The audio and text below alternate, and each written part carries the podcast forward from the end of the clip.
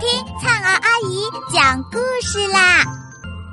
亲爱的小耳朵们，欢迎收听由喜马拉雅出品的阿拉伯民间故事《一千零一夜》。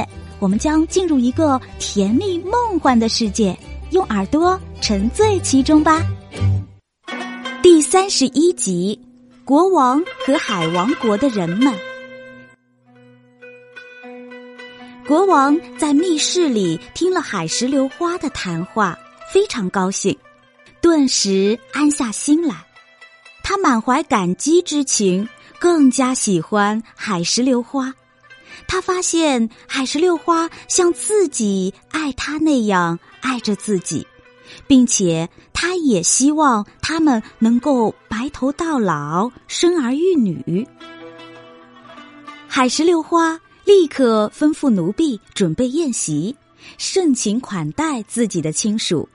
他自己也亲自下厨，做了丰盛的饭菜和糕点果品，并同亲属们一同用餐。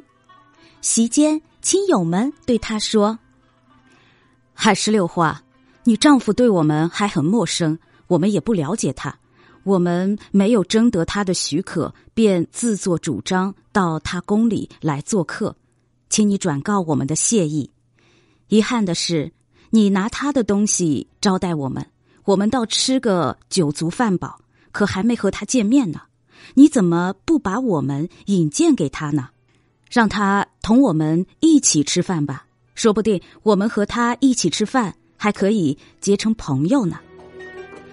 他们说完，面色有点严肃，心中有怨言，就不吃饭了。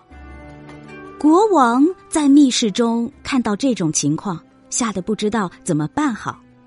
海石榴花灵机一变，站了起来，好言相劝，随后立刻来到国王躲避的密室中，说：“陛下。”我在亲属面前对你的感激和赞美之词，你听见了吗？他们说要带我回家去和家人团聚，你听见没有？我都听见了，也都看见了。愿万能的主把你赏赐给我。万能的主，今天是个吉祥的日子，你终于明白了我对你的爱。当然，你对我的一往情深也不用怀疑。陛下，好心都有好报的。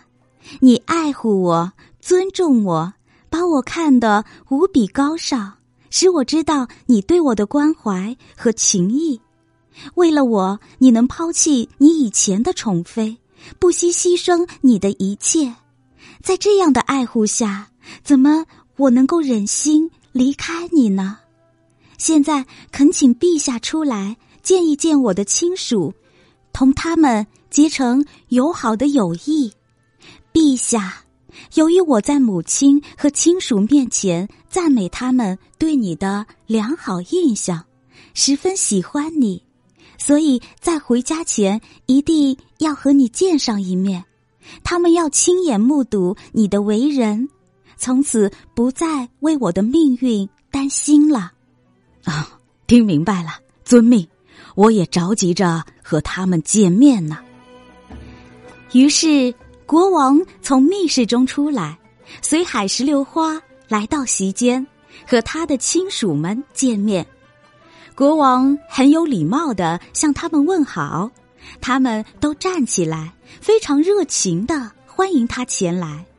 于是国王坐在席间陪他们吃饭，并留他们住在宫中，把他们视为上宾。大家在一起整整住了一个月，他们才向国王和海石榴花告别。亲爱的小耳朵们，这集故事先讲到这儿啦，我们下集再见。